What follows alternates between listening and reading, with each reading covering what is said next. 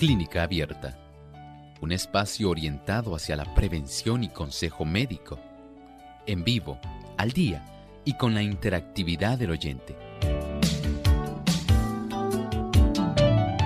Clínica Abierta, poniendo al doctor a su alcance para un diálogo claro y honesto, porque nos importa su bienestar y salud.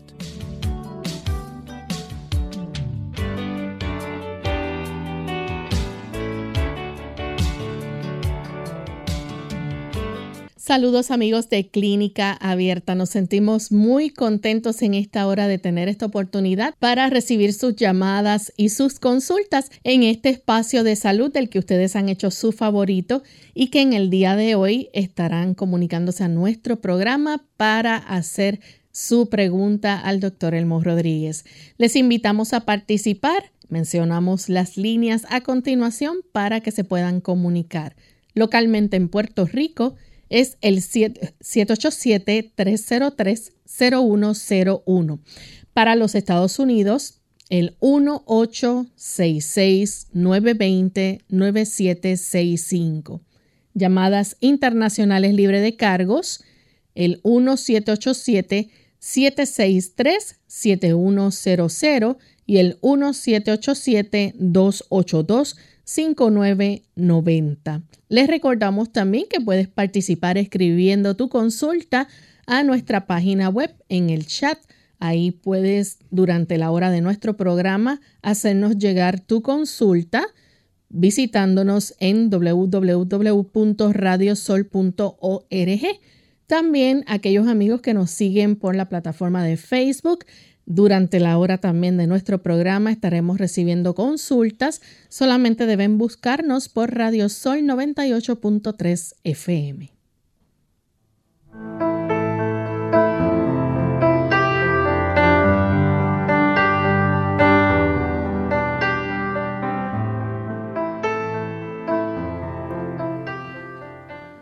Y estamos felices amigos de tener esta oportunidad nuevamente para compartir con ustedes en este espacio de salud.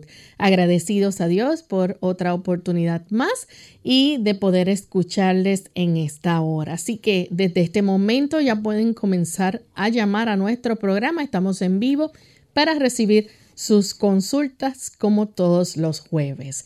Y nos acompaña el doctor Emos Rodríguez. ¿Cómo está, doctor? Saludos cordiales, muy bien Lorraine, gracias al Señor.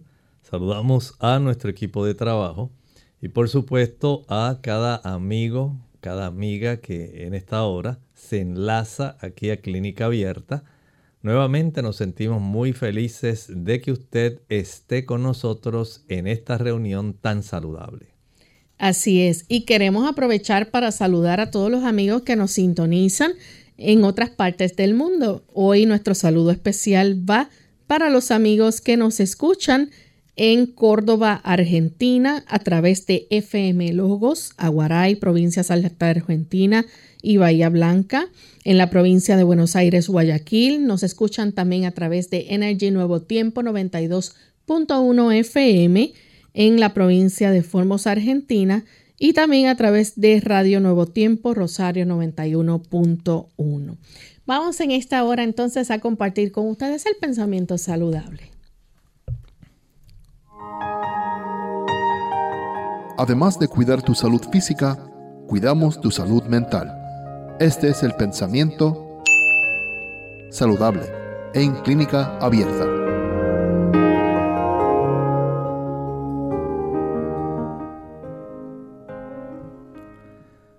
Dios nos ha dotado de cierto caudal de fuerza vital.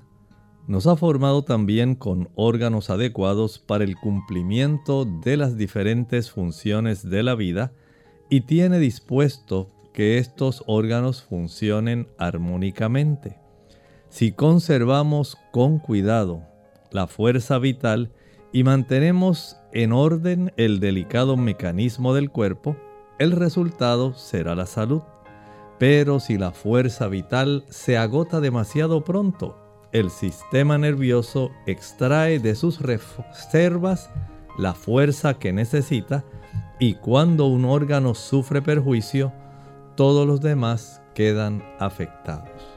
El hecho de que podamos administrar con sabiduría la energía que Dios nos ha dado. Usted muchas veces pensará en las personas y dice, pues esa persona tiene muchas baterías, tiene mucha pila. En realidad, cada uno de nosotros ha heredado una cantidad de mitocondrias por parte materna. Las mitocondrias se heredan por parte materna y estas mitocondrias son las que van a ayudarnos a administrar la buena cantidad de energía, porque ellas son los generadores. Sin embargo, el que decide cómo va a utilizar esa energía es usted. Aunque las mitocondrias están listas para formar esa energía, usted es el que va a decidir cómo la usa sabiamente o cómo la malgasta. Desde ese aspecto, el nosotros saber administrar, así como usted administra el combustible del tanque de gasolina de su automóvil, evitando arrancadas que sean abruptas, evitando acelerar innecesariamente y haciendo solamente viajes bien planificados. Así ocurre con nuestra vida. En la medida en que podemos utilizar con sabiduría la capacidad que tienen esas mitocondrias para producir una buena energía, eso facilitará que esta cantidad de mitocondrias perduren mucho más tiempo de lo que usted se imagina. Y el Señor desea que nos convirtamos en buenos administradores de nuestro cuerpo. Probablemente usted dirá, mi cuerpo es mío y yo hago con él lo que desee. La realidad no es así. Su cuerpo no es suyo. Su cuerpo es de Dios, el que lo creó. Y el hecho de que usted y yo tengamos que rendir cuentas a Dios por la forma como cuidamos el cuerpo es una realidad. Piense en eso. ¿Cómo usted administra la energía? Que el Señor le dé sabiduría y prudencia para hacerlo de la mejor manera posible.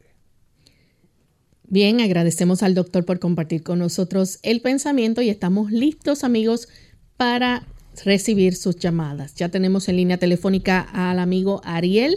Se comunica de San Juan, Puerto Rico. Adelante, Ariel. Buen día y muchas gracias eh, yo conozco una familia, padre, madre e hija, los tres son diabéticos. Eh, eh, ¿Eso se puede curar de alguna manera?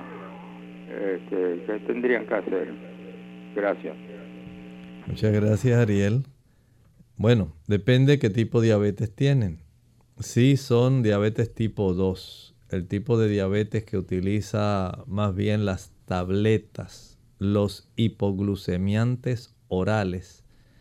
Básicamente usted tiene una gran oportunidad para revertirla si hace los cambios necesarios en su estilo de vida. Si es diabetes tipo 1, especialmente la persona joven, y ya utiliza insulina, desde que inició el problema se le detectó que no tenía suficiente insulina pues en esta persona el tratamiento es diferente. Así que el asunto básicamente depende de qué tipo de diabetes tiene. Si la tipo 1 que utiliza insulina o la tipo 2 que usa hipoglucemiantes orales. Ahora, siempre en cualquiera de los dos tipos, el ejercicio va a ser necesario en ambos. El llevar una dieta que sea adecuada en carbohidratos complejos en un horario regular es indispensable. El hecho de que tengan que tomar suficiente agua. El proceder con mucha sabiduría a estar revisando las cifras de su glucosa. Eso es bien importante. Entonces hay cambios que son muy útiles en ambos tipos y hay algunas situaciones donde se varía un poco. También depende del peso que tenga la persona y de otras condiciones y otros medicamentos que estén tomando. En el asunto de la salud, recuerden siempre hay que individualizar, es como un sastre. No a todo el mundo le va a quedar la misma talla de ropa. Tenemos entonces a Ana que llama desde Aguadilla. Bueno, se cortó la llamada de Ana, así que continuamos con Castellano de San Juan. Adelante.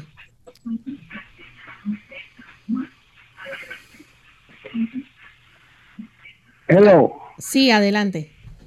Mira, eh, yo quiero hacer una, una yo quiero hacer una, una pregunta al doctor. Tengo tengo una, una hermana en Cuba que tiene un problema con Castellano, necesitamos que haga la consulta, no escuche la radio, por favor. Haga la consulta de corrido. Mire, doctor, tengo una hermana en Cuba que tiene un problema de la pierna que se me hinchan. Bueno, ¿cómo no? Pues vamos a ayudarlo. Mire, en ese asunto sabemos que en Cuba hay médicos que han sido muy bien entrenados y este asunto de que haya una hinchazón en las piernas puede tener varios factores. Número uno, que pueda haber algún tipo de insuficiencia venosa. Si usted nota o sabe que ella tiene muchas varices si sabe también que a ella las piernas se le hinchan demasiado, se le ponen oscuras, es probable que ella tenga esta situación. Pero también es probable que ella tenga algún tipo de trastorno que sea de insuficiencia cardíaca congestiva e impide que haya un buen retorno de sangre a la zona derecha del corazón. Otras personas tienen insuficiencia hepática. El hígado no funciona adecuadamente y no puede retener un volumen de sangre que básicamente se le facilita que sea distribuido en todo el cuerpo recargando la circulación de las extremidades inferiores. Cuando hay insuficiencia renal y los riñones no están eh, funcionando, filtrando adecuadamente, Puede desarrollarse también algún tipo de edema en las extremidades. El uso de algunos fármacos puede facilitar también el desarrollo de hinchazón en las piernas. Cuando hay una reducción en la cifra de la proteína en el suero de la sangre también puede suceder. Si no se alimenta bien, puede suceder esto. Igualmente si hay una retención de sodio, el mineral sodio, mientras más sea la cantidad de sodio circulando, mayor es el volumen de agua que se retiene. Y esto pudiera ser parte del problema. Entonces vea que hay diversas razones. Si ella pudiera ser llevada al médico de su localidad esto pudiera ser muy fácil para él hacer algunas preguntas y poder determinar cuál es el tratamiento a instalarse de acuerdo a la razón por la cual se le están hinchando las piernas. Bien, tenemos entonces a Ana desde Aguadilla. Adelante, Ana. Hello. Bienvenida, Ana. Bien, eh, Dios le bendiga, mucha salud para todos. Era que quería consultarle al doctor que es bueno, algo pues natural para los espuelones. Yo lo tengo en los brazos, en el cuello y en los talones. A ver qué, me puede eh, decir en cuanto a eso, este, para aliviar por lo menos los dolores. Le escucho por la radio y mil bendiciones a todos. Gracias. Muchas gracias. Mire, este tipo de estructuras se pueden generar por procesos inflamatorios y esos procesos inflamatorios ya sea por sobreuso de algunas extremidades, otras puede ser por eh, inflamaciones locales que pueden estar facilitando el desarrollo de estos espolones y por supuesto van a molestar bastante. Si usted desea evitar que crezcan o se desarrollen otros, el consejo sería evitar los procesos inflamatorios y ese tipo de procesos inflamatorios se desarrollan, número uno, por el uso de azúcar. A mayor cantidad de azúcar, mayor es la oportunidad para que se desarrolle una inflamación local en estructuras que por un uso repetitivo o por irritación se ha desarrollado. En otros casos puede ocurrir como parte del proceso de eh, desarrollo en sí de una artritis reumatoidea. En otros casos pudiera ser por osteoartritis. En ambos casos hay procesos inflamatorios que pueden facilitar los espolones. También el uso de productos animales que son ricos en ácido araquidónico. Ese tipo de productos como la leche, el queso, la mantequilla, eh, el consumo de huevos, el consumo de carnes, sean blancas, rojas o pescado, facilita que ese tipo de ácido, el ácido araquidónico, aumente en la sangre.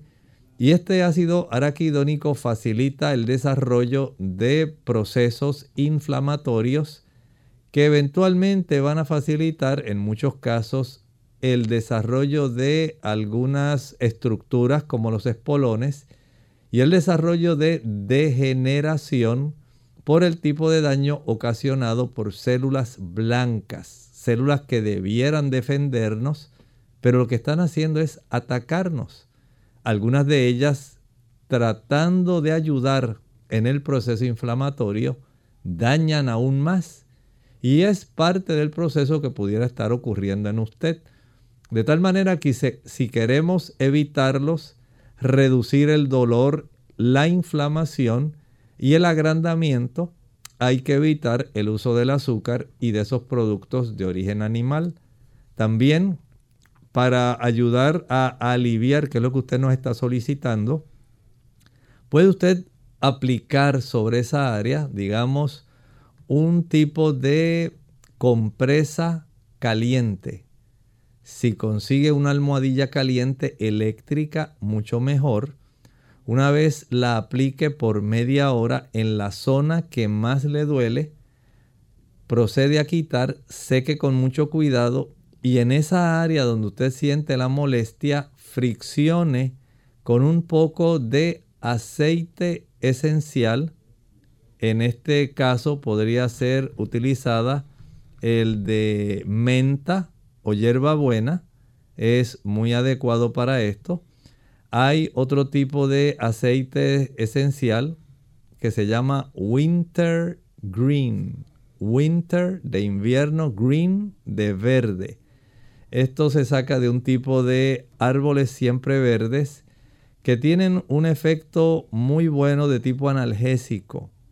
Pero ese aceite esencial no es para tomar es solamente para friccionar en la zona de la molestia. Eso una vez se aplica, se fricciona bien, va entonces a cubrirlo con una toalla seca, gruesa, de tal manera que el efecto de penetración del aceite, una vez el poro se abrió por efecto del eh, tipo de compresa caliente, pueda ser más efectivo y pueda durar más tiempo. De esta forma usted puede tener un gran alivio de esos dolores. Bien, vamos en este momento a nuestra primera pausa. Al regreso continuaremos contestando más de sus consultas.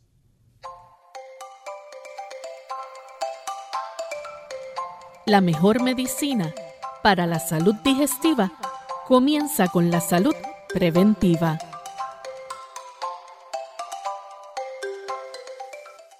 Más vale prevenir que curar. Hola, les habla Gaby Zabalúa en la edición de hoy de AARP Viva, su segunda juventud en la radio, auspiciada por AARP. ¿Quieres vivir mejor y por más tiempo? Empieza entonces por cuidar tus pulmones. Debido a la importante función que cumplen suplir oxígeno, remover toxinas y defender el cuerpo de infecciones, es preciso mantenerlos saludables. ¿Cómo hacerlo? Está de más decir que fumar es altamente nocivo, por lo que no solo se debe dejar el cigarrillo, sino evitar por completo el humo de segunda mano. Sin embargo, esto no alcanza para tener unos pulmones fuertes. Hay otras cosas que pueden hacerse, como vacunarte. Muchas enfermedades respiratorias como la gripe y la tuberculosis pueden dañar los pulmones. Las vacunas son la mejor protección contra ellas. Con la edad, los pulmones disminuyen su capacidad de oxigenación, limpieza y protección de las infecciones. Mantenerlos sanos con ejercicios cardiovasculares tres veces por semana o tomando un multivitamínico con magnesio y vitamina C es muy importante. Además, aléjate de lugares contaminados. Si no es posible, intenta respirar siempre por la nariz, porque los vellos de las fosas nasales filtran las partículas nocivas de pinturas, gasolina y polvillo. El patrocinio de AARP hace posible nuestro programa. Para obtener más información, visita aarpsegundajuventud.org oblicua viva.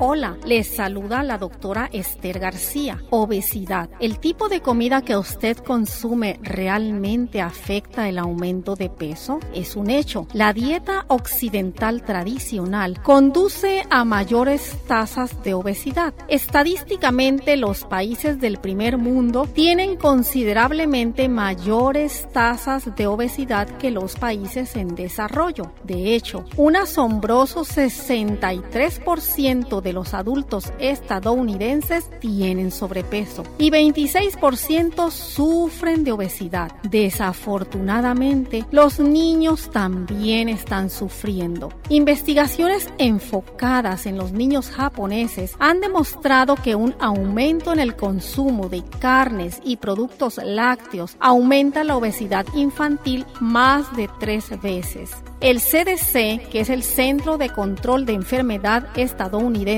también informa que aproximadamente el 13% de los jóvenes de los Estados Unidos tienen sobrepeso. Los adolescentes obesos tienen una esperanza de vida significativamente menor, muriendo a una edad promedio de tan solo 46 años. También hoy sabemos que las personas que tienen sobrepeso tienen un riesgo significativamente mayor de desarrollar diabetes, cáncer, enfermedades cardíacas, derrames cerebrales, hipertensión arterial, osteoartritis y otras enfermedades potencialmente graves. Ahora reflexionemos en esto. Las investigaciones respaldan la Biblia. Al caer cautivos el antiguo profeta de la Biblia, Daniel, y sus tres amigos pidieron legumbres, que no es otra cosa que alimentos de la tierra, cosas crecidas por semillas para comer y agua para beber. Como resultado, él y sus amigos, al ser puestos a prueba por el rey, se encontraron diez veces más inteligentes que el resto de los cautivos. Qué bien haríamos en seguir el consejo que siguió el profeta Daniel, que encontramos en Daniel capítulo 1 y el versículo 8. Propuso en su corazón no contaminarse con la comida del rey.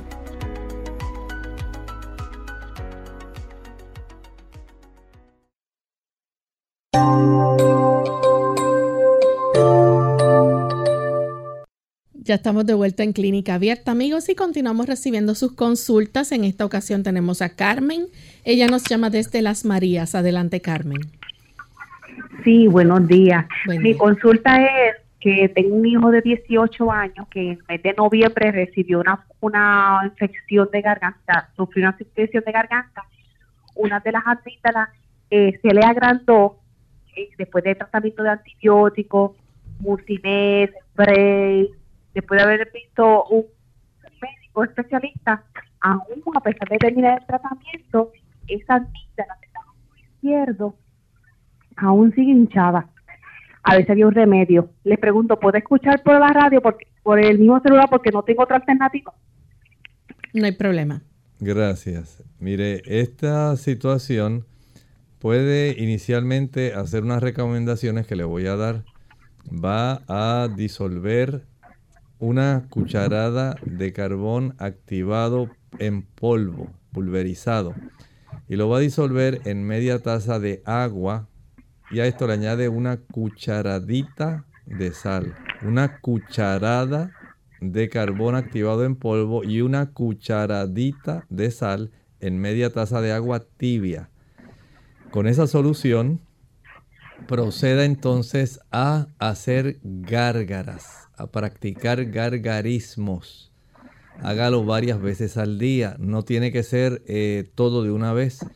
Puede hacer gargarismos ahora, le va a quedar una buena cantidad todavía de ese tipo de solución. Y luego más tarde vuelve a practicar lo mismo, más adelante hace lo mismo.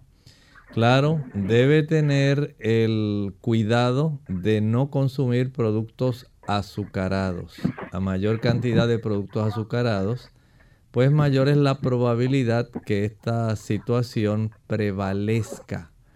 Si él nota que a pesar de haber hecho este tratamiento y de haber recibido los antibióticos, pero ahora al hacer este tratamiento por lo menos durante unos 10 días no se reduce, debe ir al médico. Hay que indagar si hay alguna condición que pudiera ser de índole inmunológico, haya que atenderla ahora a tiempo y esto sea una señal de que algo está ocurriendo. Bien, continuamos entonces con Monsi, que llama desde Mayagüez. Adelante, Monsi. Sí, buenos días y bendiciones. Este, yo hace tres años atrás, la hemoglobina se me bajaba mucho a seis.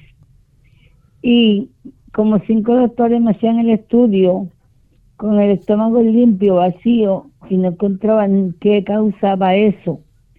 Hasta que, que otro doctor, mm, que de nombre caballero, eh, me hice el estudio con, con comida del día anterior, pero en ayuna, ese día tuve que estar en ayuna. Dio con lo que tenía, eran, eran dos venitas, dos capilares rotos en el estómago, en el duodeno, algo así. Y entonces él me lo selló y gracias a Dios de eso no tengo nada malo ya pero eh, tengo otra doctora que me, me está tratando para darme, ponerme este iron por vena. Pero yo encuentro que de 10.4 no me quiere subir más. Yo quisiera saber qué puedo usar, qué puedo tomar para subirlo. También yo, yo tengo diabetes y me la cuido, estoy tomando medicamentos para eso. Muchas gracias. Le agradecería sí me, dice algo. Voy a escucharlo por el radio. Muchas gracias. Mire, sería bueno que usted pudiera ir donde el hematólogo, porque pudiera ser que en su caso, a consecuencia, o puede ir también al nefrólogo. Hay que hacerle una prueba, se llama la eritropoyetina. Esta prueba para detectar la presencia de esa hormona que se produce en los riñones estimula para que la médula de los huesos pueda producir suficiente cantidad de glóbulos rojos y hemoglobina. En muchos diabéticos, a consecuencia del daño que la diabetes causa en la médula ósea, es probable que sea la razón por la cual a pesar de el uso de productos para elevar la, la cifra como ocurre en muchas personas digamos por deficiencia de hierro por deficiencia de ácido fólico por deficiencia de vitamina B12 si ese no es su caso es muy probable que sea ya un efecto secundario de una diabetes que ha estado afectando la médula de los huesos, pero a consecuencia de que no hay una producción adecuada de eritropoyetina. Pídale al médico para determinar si usted está eh, produciendo suficiente de esa sustancia y esto se realiza mediante una prueba sanguínea. El médico le puede ayudar en esto o puede ir al hematólogo para que la verifique. Bien, tenemos entonces a Rosa. Ella nos llama de la República Dominicana. Adelante, Rosa. Ella nos llama de la República Dominicana. Sí, buenos días. Buen día. Eh, mi pregunta es, eh, Eh, usted eh, habló de ese tema, de lo que yo le voy a preguntar, pero yo no tuve la oportunidad de, de, no pude comunicarme con usted para hacer la pregunta. Eh, está hablando de, de las comidas de que se refrigeran en, la, en la nevera. Por ejemplo, yo eh, cocino para dos días o tres. Eh, usted estaba diciendo como que la comida refrigerada eh, y uno se la comía como que hacía daño. Yo quiero saber si, si yo puedo cocinar, seguir cocinando mi comida si entra, para entrar en la nevera por dos días o tres días. ¿Qué usted me aconseja? O si eso me puede hacer daño. Muchas gracias. Mire, ese es el beneficio de nosotros tener un refrigerador y un congelador, el freezer y la nevera. Esta es una bendición que ha tenido, digamos, el ser humano desde hace algunos años para acá, aproximadamente tal vez unos 100 años. Y ese tipo de enser tan útil ayuda en la conservación. De tal manera que las cosas que usted congela, en realidad si usted las preparó adecuadamente, ellas van a conservar los nutrientes y sencillamente lo que tiene que hacer es calentarlos. Si usted refrigera, lo pone en la nevera, podemos decir que la temperatura al ser un poco más caliente, lo que va a permitir es que usted conserve alimentos, digamos, por unos tres días, cuatro días, antes de que ellos sufran un, un proceso de descomposición y de alteración de su sabor. O sea que no habría ningún problema en el que usted del refrigerador pueda sacar su alimento por que lo haya conservado por dos o tres días. Es suficiente, no va a tener un daño, no hay por qué temer de que a consecuencia de esto las bacterias eh, puedan invadirlo. A algunas personas no les gusta porque les cambia el sabor pero si usted es una cocinera hábil, cocina muy sabroso y empaca sus cosas, no deja todo el día, digamos, en la olla los frijoles. Y después de dejarlos todo el día, digamos que almorzó y los viene a guardar a las 9 de la noche. Entonces ya las cosas no son iguales.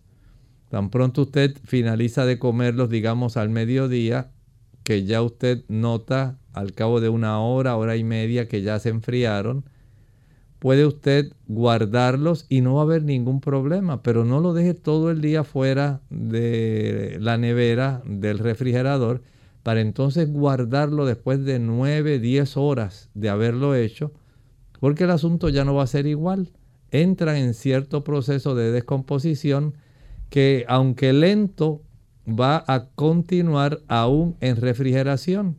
Por lo tanto, en ese aspecto, sea más diligente al preparar alimentos. Una vez usted finalice de consumirlos, inmediatamente proceda a guardarlos. Bien, vamos a hacer en este momento nuestra segunda pausa y al regreso continuaremos con más consultas. Cuidar de los demás es cuidar de uno mismo. Hola, les habla Gaby Zabalúa en la edición de hoy de AARP Viva, su segunda juventud en la radio, auspiciada por AARP. Si has estado cuidando de un ser querido mayor por cualquier lapso de tiempo, seguramente te has sentido por momentos fatigado, abrumado y estresado. Sin embargo, quiero que sepas que no estás solo. Se estima que en el país hay cerca de 22 millones de personas que actúan como cuidadores de un ser querido mayor. Pero contrariamente a lo que sucede con las enfermeras y los asistentes domiciliarios que reciben un salario por sus servicios, estas otras personas lo hacen solo por amor. Como es muy importante que quienes cuidan de otros también velen por su salud, los especialistas han configurado una lista de sugerencias para el cuidado y atención de los cuidadores. Desde pedir ayuda hasta contratarla en caso necesario, todo es esencial para mantenerse sano. A pesar de que una de las cosas más difíciles al hacerse cargo de un padre es lidiar con la frustración que sentimos cuando ellos deciden no escuchar, siempre se puede acudir a un psicólogo o terapeuta para que ayude a lidiar con estos sentimientos. Más importante aún es tomar tiempo libre para hacer cosas divertidas que nos brinden un respiro. Igualmente, ríe, el humor y la risa son los mejores remedios. El patrocinio de AARP hace posible nuestro programa. Para obtener más información visita aarp.org oblicua viva.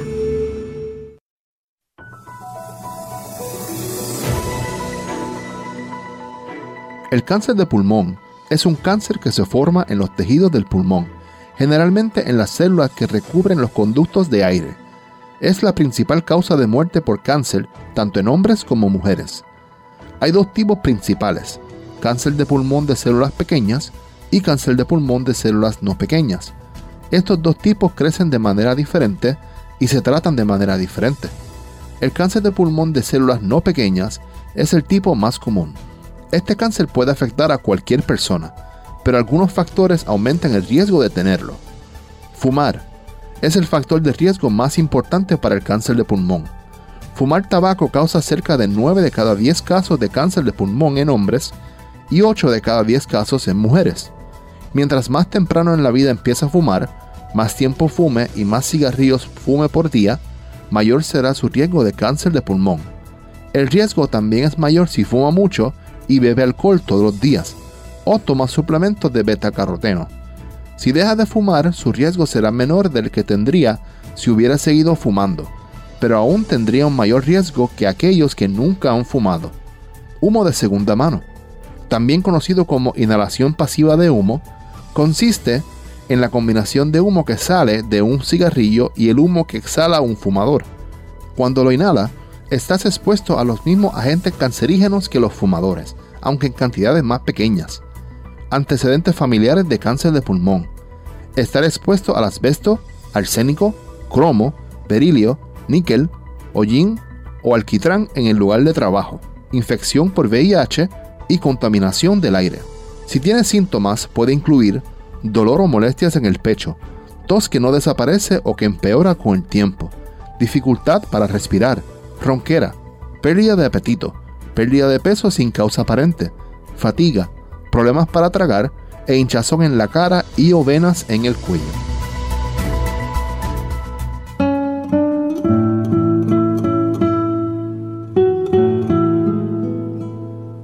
Resulta paradójico que a todo el mundo la traiga la idea de vivir muchos años, pero a nadie le haga la menor gracia envejecer.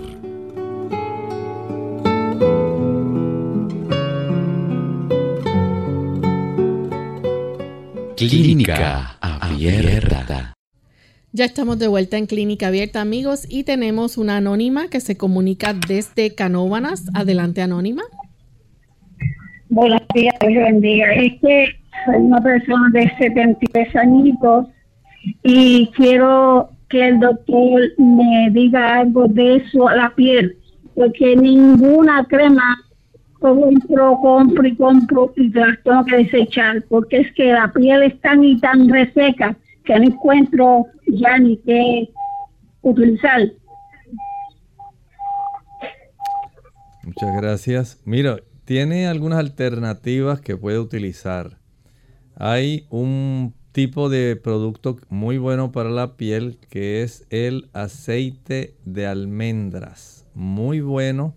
Nada más aplíquelo y desvanezcalo bien. Y tiene también otro producto que ayuda muchísimo y es el aceite de argán. El argán es un aceite que se obtiene del árbol de, de argán que vive al norte o que se encuentra al norte de África, en el área de Marruecos.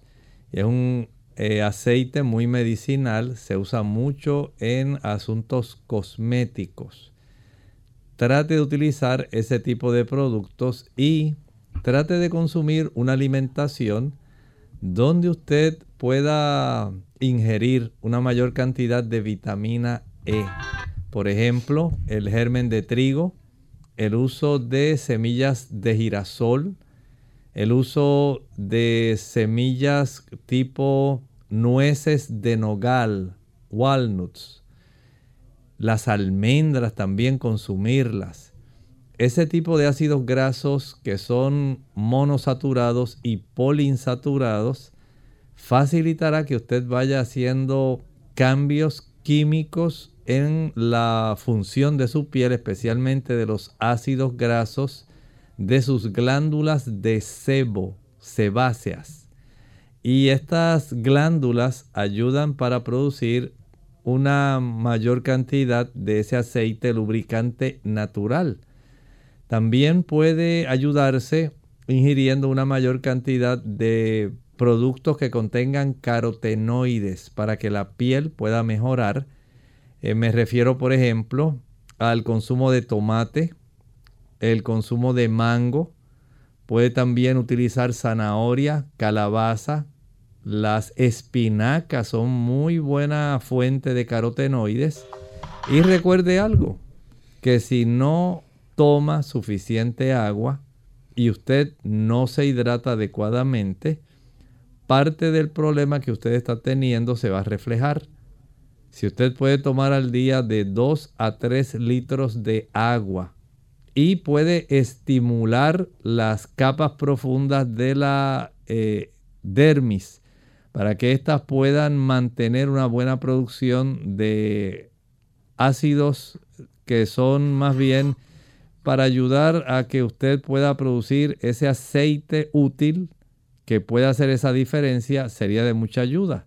Así que carotenoides, vitamina E, el ejercicio y estos eh, ácidos grasos que estoy mencionando y el aceite de almendras o de argán. Esto pudiera ser muy útil en su situación. Bien, vamos con las consultas del chat y de Facebook. Tenemos a Ana de la República Dominicana. Dice que su padre tiene divertículos. ¿Qué se puede hacer para fortalecer las paredes del intestino y qué puede comer? Lo primero que debe evitar es el estreñimiento. Mientras él sufra estreñimiento es más fácil desarrollar divertículos. El hecho de que pueda consumir una mayor cantidad de fibra tipo celulosa, Estamos hablando de frutas frescas, no de jugo, frutas frescas. Cereales integrales, no harinas refinadas. Arroz integral, no arroz blanco. Pan integral en lugar de pan blanco. Una buena cantidad de semillas. Estoy hablando en esta ocasión de las legumbres. Eh, pensemos en los frijoles, en los garbanzos, las arvejas, los chícharos, las lentejas. Ese tipo de productos ayuda mucho. Siempre tener ensaladas frescas, especialmente que contengan hojas muy buenas para poder ayudar a que usted conserve una buena cantidad de celulosa. El tomar agua, el salir a ejercitarse mediante alguna caminata, o el practicar, digamos, algunas sentadillas ayudará para que el movimiento intestinal se facilite. Y por supuesto, tomar de 4 a 5 botellas de 16 onzas de agua cada día. Tenemos entonces a Gladys de Gallardo.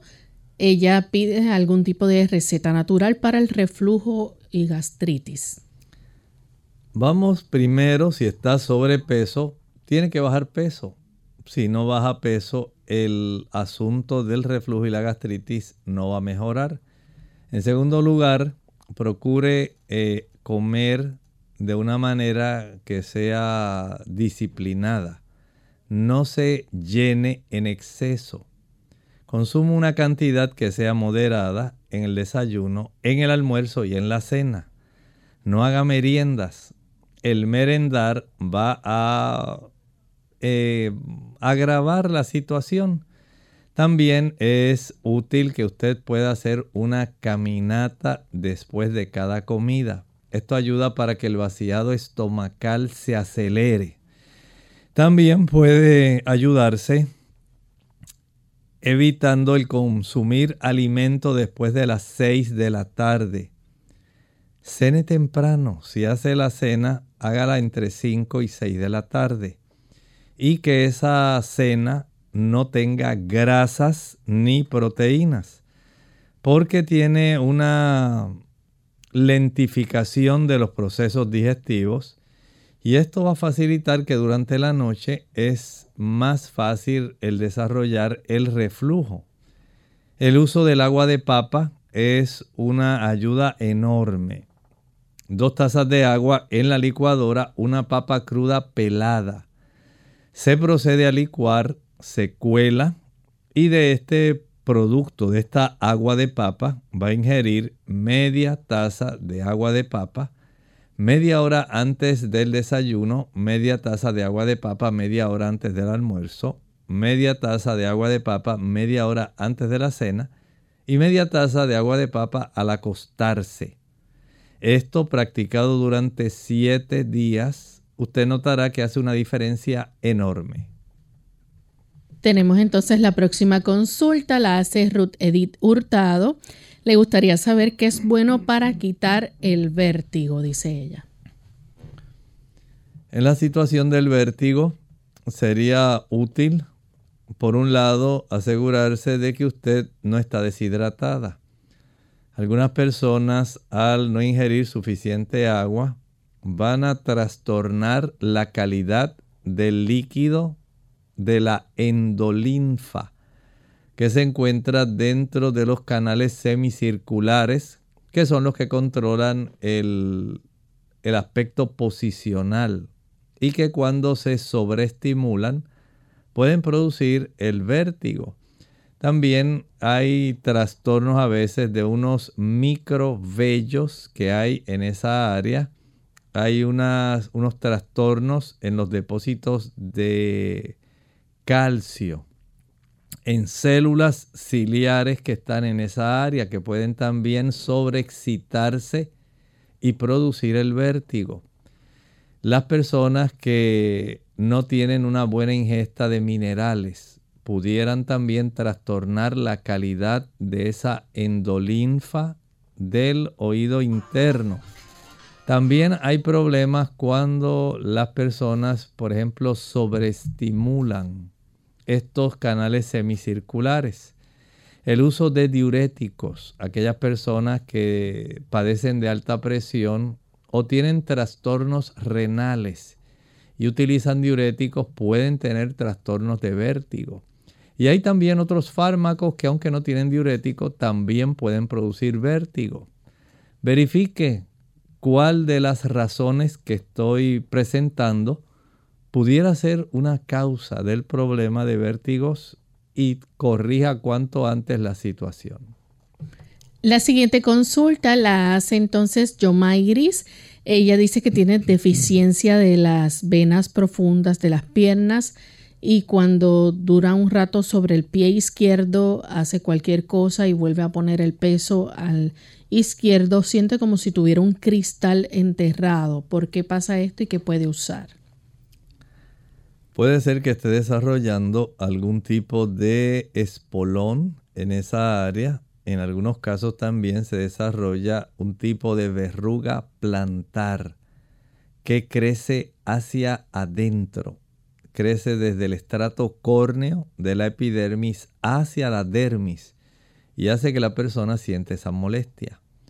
Verifique con su médico o podiatra el saber si es el desarrollo de algún tipo de espolón calcáneo o es el desarrollo de algún tipo de verruga plantar que pudiera estar ocasionando esta situación. Tenemos entonces a Maribelis del Salvador, 22 años. Desde hace muchos meses atrás ha estado padeciendo de eructos casi cada, cada minuto, dice. Resulta incómodo porque pareciera que se almacenan en el esófago y la garganta. No le duele el estómago ni tampoco se le, se le produce con reflujo. Tiene estreñimiento y pregunta qué le pudiera ayudar en qué será o qué será bueno para quitar entonces este mal. Bueno, desde el punto de vista del sistema digestivo, la situación de los eructos pudiera mejorar si la persona eh, practica una costumbre adecuada en no mezclar muchos productos en el horario de sus comidas. Hay personas que básicamente quieren consumir de todo lo que ven y al hacer muchas combinaciones eh, hay diferentes procesos de fermentación que el cuerpo va a procesar y al procesar estos alimentos porque hay muchas grasas, porque hay muchas proteínas junto con carbohidratos, pudiera entonces facilitar el desarrollo de este tipo de fermentación y esto va a producir muchos eructos. Es parte de un problema. El tener una cantidad de ácido clorhídrico más baja que se produzca en las paredes del estómago facilita también este proceso. El que usted pueda incorporar, digamos, unas 10 gotas de limón en uno o dos dedos de agua y utilizarlo al finalizar cada comida reduce muchísimo ese malestar de los eructos. Tenemos entonces a Teresa de México. Ella dice que su mamá tiene 75 años, le diagnosticaron recientemente Alzheimer, ya tiene pérdidas de memoria a corto plazo, olvida si desayuna o no, y además tiene depresión desde hace dos años que falleció su esposo. ¿Qué le puedes recomendar? En este caso, no solamente porque usted sospeche que tiene Alzheimer, sería bueno que el neurólogo le pudiera hacer una revisión completa. ya, está diagnosticada. Bueno, pues entonces debe acudir al neurólogo o al psiquiatra que le está dando seguimiento porque el hecho de padecer estas situaciones de depresión adicionales como parte de su situación ya diagnosticada de Alzheimer, pudiera requerir el uso de algún tipo de producto químico.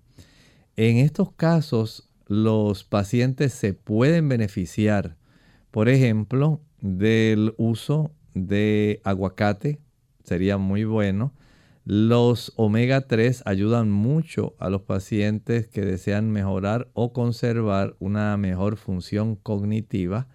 También es adecuado los antioxidantes.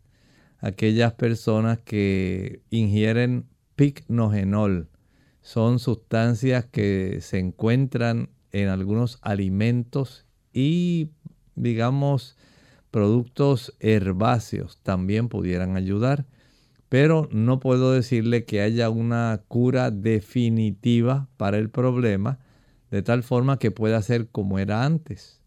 Sí entiendo que llevar al neurólogo o al psiquiatra pudiera ser lo mejor para poder ayudarla. Tenemos entonces un anónimo de Estados Unidos. Su esposo es camionero. A ella le gusta saber o le gustaría saber cómo podría elaborarle un programa de alimentación, ya que él muchas veces se va por dos y tres días y ahora ha ganado mucho peso. Ah, le gusta comer también este, la carne. En estos casos, la persona tiene que desear cooperar. En los camioneros, especialmente en los Estados Unidos, tienen a su disposición tantas estaciones donde ellos pueden descansar, donde ellos básicamente pueden también comer en esos lugares, casi siempre son lugares que tienen esa facilidad de tener eh, estacionamientos amplios para estos camiones. Y como están sentados, tienen que ingerir una mayor cantidad de calorías procedentes de grasa y proteína. En muchos casos ellos deben autolimitarse porque a los camioneros les gusta tratar de llegar de una sola vez a su destino. Y pueden pasar muchas horas sin que ellos bajen a estirarse y mucho menos a dar algún tipo de caminata o a ejercitarse algo en ese trayecto del camino porque les interesa llevar la carga y regresar con otro tipo de carga adicional. Eso es muy común, por lo tanto, el que él tenga una autoimposición de pensar, bueno, me voy a detener cada dos o tres horas a dar una pequeña caminata de un minuto o dos para estirar las piernas, para facilitar que haya una redistribución de la sangre y haya menos depósitos de grasa en el hígado y en el tejido subcutáneo. Entonces la persona eh, como usted que está muy preocupada por su esposo, debe entonces proveerle aquellos alimentos que él pudiera tal vez llevarse congelados y en algún lugar de estos que se detienen a comer, eh, pudieran calentarlo en el microondas de tal manera que no ingiera la cantidad de calorías que generalmente ingiere un camionero al consumir papas fritas, alguna hamburguesa o algún tipo de producto como el helado que al consumirse en grandes cantidades, pues va a estar brindándole una cantidad de calorías bien concentradas que eventualmente le hará engordar más y a largo plazo le acarreará muchas complicaciones. Bien amigos, ya hemos llegado al final de nuestro programa. Agradecemos a todos por haber participado en el día de hoy. Aquellos que no pudieron realizar su consulta, les invitamos a que mañana nuevamente nos acompañen y puedan también aprovechar la oportunidad para hacer su pregunta. Así que tendremos nuestra edición nuevamente de preguntas. Vamos entonces a concluir nuestra edición del día de hoy con este pensamiento para meditar. El capítulo 14 de Apocalipsis, versículo 7, dice allí que aquel ángel, en este caso estamos hablando de un mensajero, un movimiento religioso, que de acuerdo a la profecía de los 2300 días de Daniel 8:14, dijo que se levantaría un pueblo, un pueblo que estaría atento a la profecía, que sería producto del cumplimiento de esa profecía y que facilitaría que el mundo llegara a conocer que había llegado el tiempo que de acuerdo a esa misma profecía indicaba que se iniciaría un proceso judicial en el tabernáculo celestial, según usted puede constatar en el libro de Hebreos y en el mismo libro de Apocalipsis. El Señor iniciaría un proceso de juicio. Y en este caso levantó personas de diferentes denominaciones. Había metodistas, había bautistas, había presbiterianos, personas de diferentes denominaciones que comprendiendo el mensaje que se estaba revelando, de acuerdo a la profecía, comenzaron a dar este tipo de advertencia. La hora del juicio ha llegado. Eventualmente este grupo se le conoció como adventistas del séptimo día. Si usted desea tener un conocimiento más amplio de estos mensajes de los tres ángeles y de esta profecía que indicaba el surgimiento profético de esta denominación, al igual que su deber de proclamar al mundo este mensaje profético, acérquese, busque la iglesia adventista más cercana a usted y estudie las características a ver si corresponde o no a lo que la profecía señalaba. Nosotros nos despedimos y será entonces hasta el siguiente programa de Clínica Abierta. Con cariño compartieron el doctor Elmo Rodríguez Sosa y Lorraine Vázquez. Hasta la próxima.